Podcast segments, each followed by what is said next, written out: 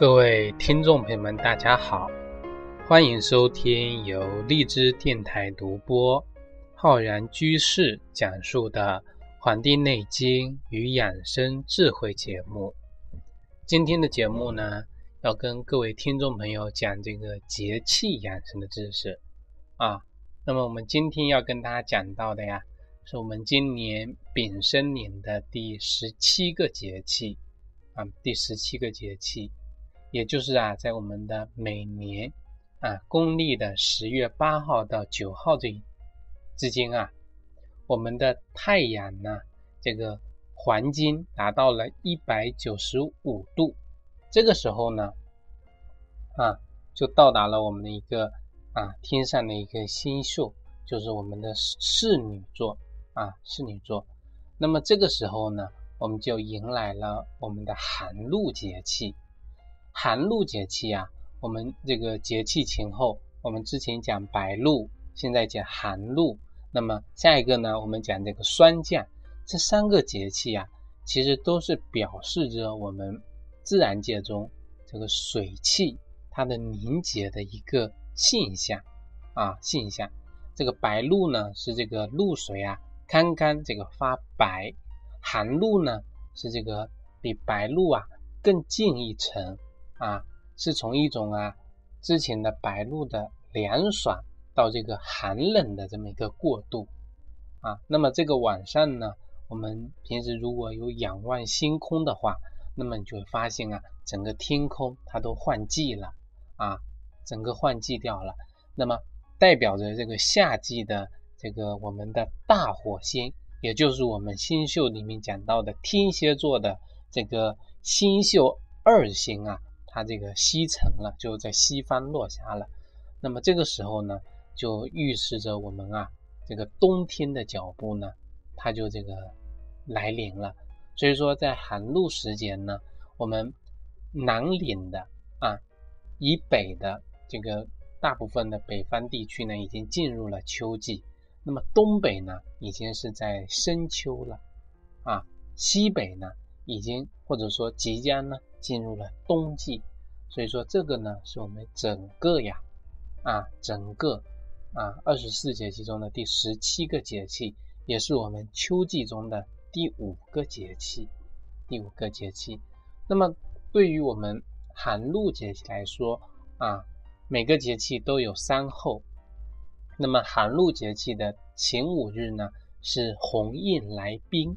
就是说进入了。寒露节气之后的前五天啊，你会看到这个天上有这个成群的这个鸿雁啊，它们呢往南迁啊，向南方温暖的地方去这个什么过冬，所以它们呢是排成这个一字形的啊，或者呢排成这个人字形的，所以说在这个整个天空中啊，这么一个飞翔，这个是我们前五日。寒露前五日啊，所看到的啊一个自然的现象。那么后五日呢，也就是我们的这个雀入大水为哈啊，这什么意思呢？就是说这个寒露之后的中间的五天啊，这个天气呢逐渐的向深秋啊过渡。这个时候呢，整个寒气开始逼人啊，雀鸟呢都躲起来了。啊，都潜藏起来。但是呢，我们很多住在海边的人知道，这个时候呢，就多了很多这个哈利啊，多了很多这个哈。所以说，这些贝壳的这种条纹啊，跟我们这个鸟这些雀鸟的颜色呢很像。所以说啊，像这个贝壳的颜色啊，跟羽毛的颜色呢，就条纹很像。所以说，古代人呢，把它认为啊，这个哈利呢。是这个雀鸟所变的啊，所变的。所以说这里面呢，有一种意喻，或者说有一种啊比喻的这么一个传承。那么我们不去深究它啊，这个错误的这个现象。实际上我们要理解的就是说啊，明白这个事实的这个变化，就是说这些雀鸟呢潜藏了，这些海滨呢哈利呢出现了。我们只要知道啊这么一个自然现象就可以了。那么到了后啊，最后的五日啊，每个节气十五天，最后的五天呢，就是我们的菊有黄华啊，这什么意思呢？就是说我们的寒寒露啊要谢幕了啊，那个满山遍野的这个菊花呀啊，他们呢一夜之间这个什么凛然怒放，那么对这个整个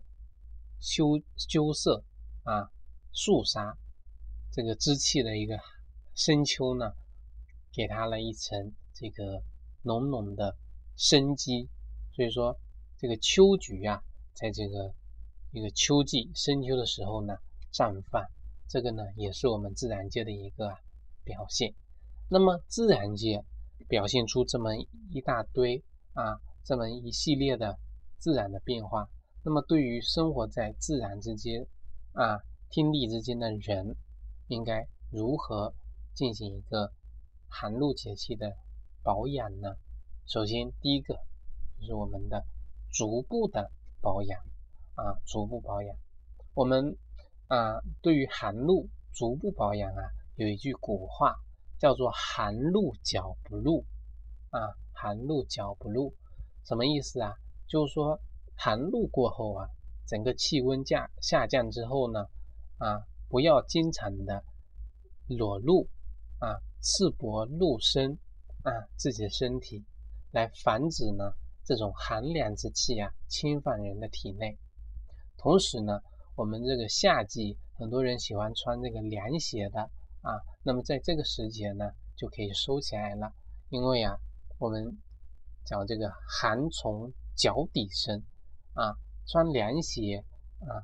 凉快，但是呢到了这个时节呢就不适合。就去穿这个凉鞋了，防止啊寒从足生的这么一个啊发生。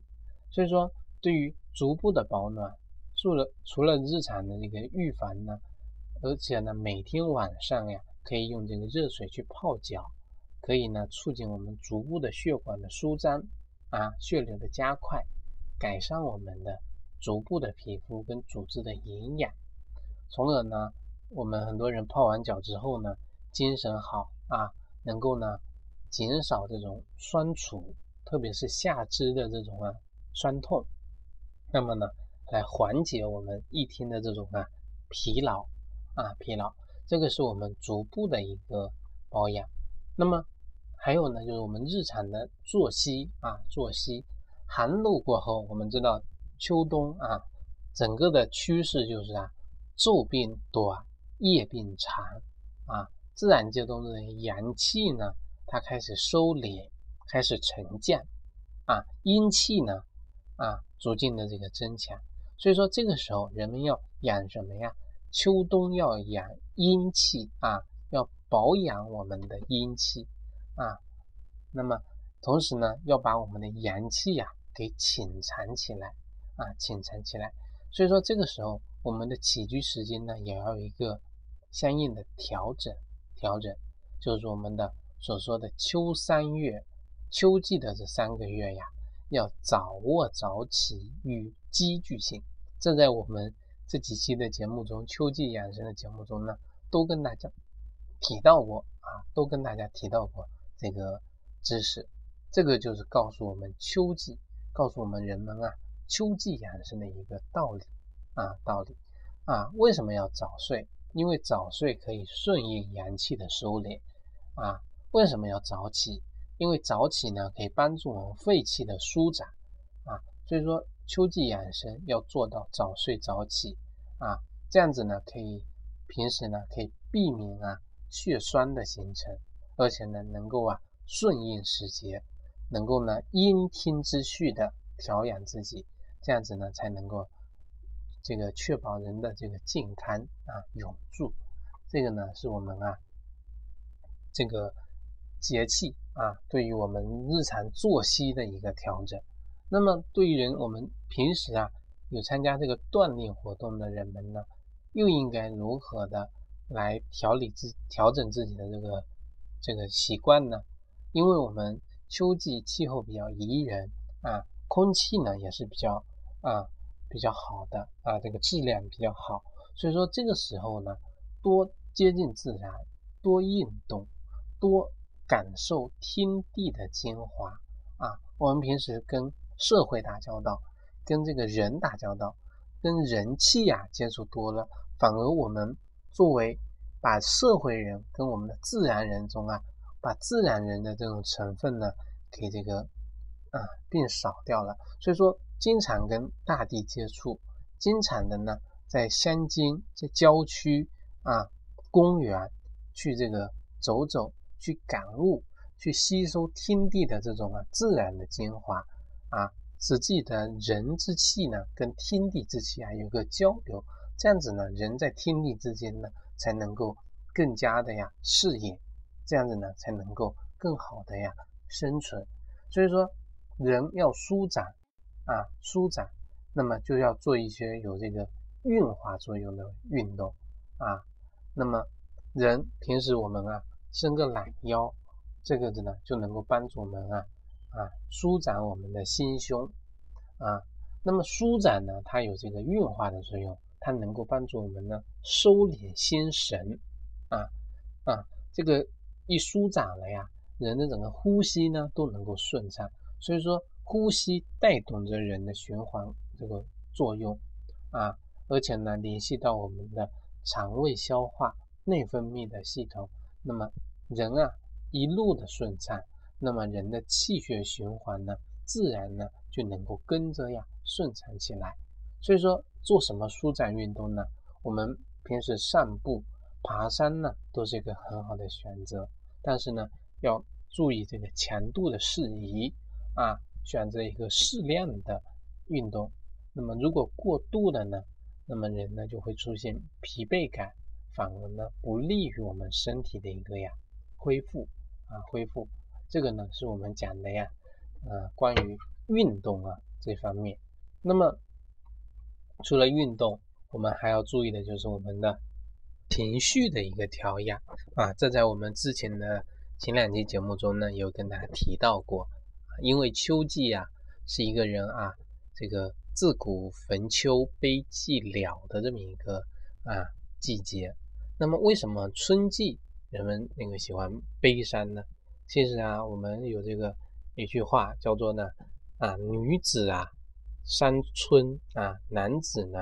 这个山秋啊，山秋，这个什么道理呢？这是因为呢，我们看到春季的时候，女性啊，看到万物呢欣欣向荣啊，万物呢这个有开花有结果的，但是女性呢会想到自己啊，可能啊还没有这种开花结果的时节，所以说呢，会跟这个自然的气呢有所这个。触景伤情了啊，触景伤情了，所以说呢，会出现啊女子怀春的这么一种啊这种情怀。而对于男性来说，为什么会悲秋呢？因为秋季啊也是这个果实成熟的季节啊，那么也是呢万物凋零的季节。所以说男子啊，很多男子可能会怀这个人的情感跟自然的情感。有这种对应的时候呢，人就会出现情感的这种表达啊，这个自己呢事业无成，但是呢看见万物呢这个开花结果的啊，果实累累，丰收累累，那么想到自己呢，那么对应起来有落差，所以呢他可能会有这种啊这个悲伤的情怀，那么又想到呢这个万事万物啊草木凋零啊。这是一种啊悲伤的情怀啊，也是这个啊比较悲伤的一件事情啊。落叶都归根了，但是自己呢却可能啊膝下无子，或者呢这个想法。所以说呢，人会自己的这种思想呢，跟自然界的东西啊进行一个什么一个联系啊，借景抒情啊，这是一种表达手法。那么有的人呢，触景伤情，那么会勾起这种悲凉的感情啊，那么使人呢情绪不稳定，表现出伤感。所以说，在深秋的时节，人们要保持一颗良好的心态啊，那积极的去这个什么宣泄这些淤积的这种情感，我们叫因势利导啊，培养我们乐观通达的精神啊，这个呢是我们平时啊保健养生啊不可缺少的一部分啊，就是说对自己啊情感的啊情绪的一种养生。那么讲到我们这个前面几种啊，这个作息也好，起居，这个我们节气养生中关于这个运动养生以及这个我们所讲的情绪养生，那么对于我们啊整个这个节气的来说呢，我们知道白露节气天气是转凉的，出现了露水，那么寒露之后呢，那么露水会增加。气温会更低，甚至有的地方呢会出现霜冻。所以说，对于这样的一个时节来说，我们很多人啊，应该什么呀？出去登高啊，去登高，出去呢游玩，游玩。那么我们知道，这个可能寒露节气前后就是我们的九九啊，这个啊登高啊，九九登高。那么就可以在这样的一个时节中呢。感受这个重阳的这种气氛啊，气氛。那么在重阳节的时候，就可以呀，去这个去登高，去呢游玩，去感受这个秋季的一种啊氛围。那么其实很多这个秋季的习俗里面啊，我们讲寒露这一天，秋收是非常有利的啊。我们这个有一句农谚叫做呢，叫。还樱花生也该收，岂不成于财偶欠？大豆收割寒露天，石榴山楂摘下来。这个就告诉我们啊，啊，寒露的时候，像这个蜜桃是北方呢比较晚熟的这种桃的一种品种，那么成熟期呢是在寒露前后，所以说在这个时候呢，啊，农事收割啊，特别是这个寒露的蜜桃呢。也是现在呢比较时令的水果，像这个柿子也是比较熟这个时令的水果，所以说过了这个季呀，它很快就会没掉了。所以说趁着应季，一年呢就这么一次两次呢吃这个应季呢是非常有这个有益处的啊，有益处的。所以说对于饮食方面，我们对于寒露节气的饮食啊要注意啊，多吃一些润泽。啊，柔润的食物，比如说芝麻、糯米啊、粳米，这个啊，蜂蜜一些乳制品、豆制品啊，同时呢，可以吃一些鸡鸭鱼肉啊、大枣、山药之类的，增强人的体质啊。但是呢，要注意啊，少吃一些辛辣制品，比如说辣椒、生姜，还有葱、蒜啊，因为呢，这个时节要养阴。多吃了辛辣呢，容易伤人的阴经啊，阴经啊。那么有条件的呢，平时可以煮一些啊，这个红枣莲子银耳粥啊。平时呢，也可以呀，配合一些山药跟马蹄啊，进行一个啊搭配的饮食的调理啊，搭配的调理，这样子呢，有利于我们啊，对秋季啊整个。节气来说，通过这种饮食的调整，那么自己的这个饮食习惯，那么除了这个日常的饮食啊，其实啊，我们一些啊地方呢有这种习俗，像这个啊，我们的南京啊有这个喝寒露茶的习惯啊，那么也就是说，在我们寒露节气的前后呢，是这个茶树啊生长的比较好的一个时期。所以说，在这个时候呢，每年寒露的前三天跟后四天，我们采的这个茶呀，叫做正秋茶。正秋茶，那么秋茶呢，以这个正秋茶为佳。所以说，在寒露的时候呢，喝这个寒露茶呢，它不像春茶那么嫩那么鲜，它不经泡，它也不像夏茶那么干涩，不不像秋那个夏茶那么苦涩啊，那么。但是呢，却有一股啊比较独特的清香啊清香，所以说喝寒露茶呢啊，跟春茶夏茶呢有不一样的这个情致在里边啊，不一样的情致在里面。那么对于整个秋季来说呢啊，这个水果的选择梨啊是寒露节气可以选择的一个水果，而且这个时候也是梨呀上市的一个时候啊，所以说在这个时候吃这个梨呢，它有这个养阴补液啊、润肺止渴、养血生肌、清热降火这么一个作用啊，这么一个作用。那么我们刚才讲的这个桃啊，它也能够帮助我们呢，啊，补充人体的这个水分，而且呢，能够经常食用这个桃呢，它其实是可以预防这个便秘的这个发生的啊。那么这些水果呢，也是我们这个秋季啊，可以这个配备的啊，配备的。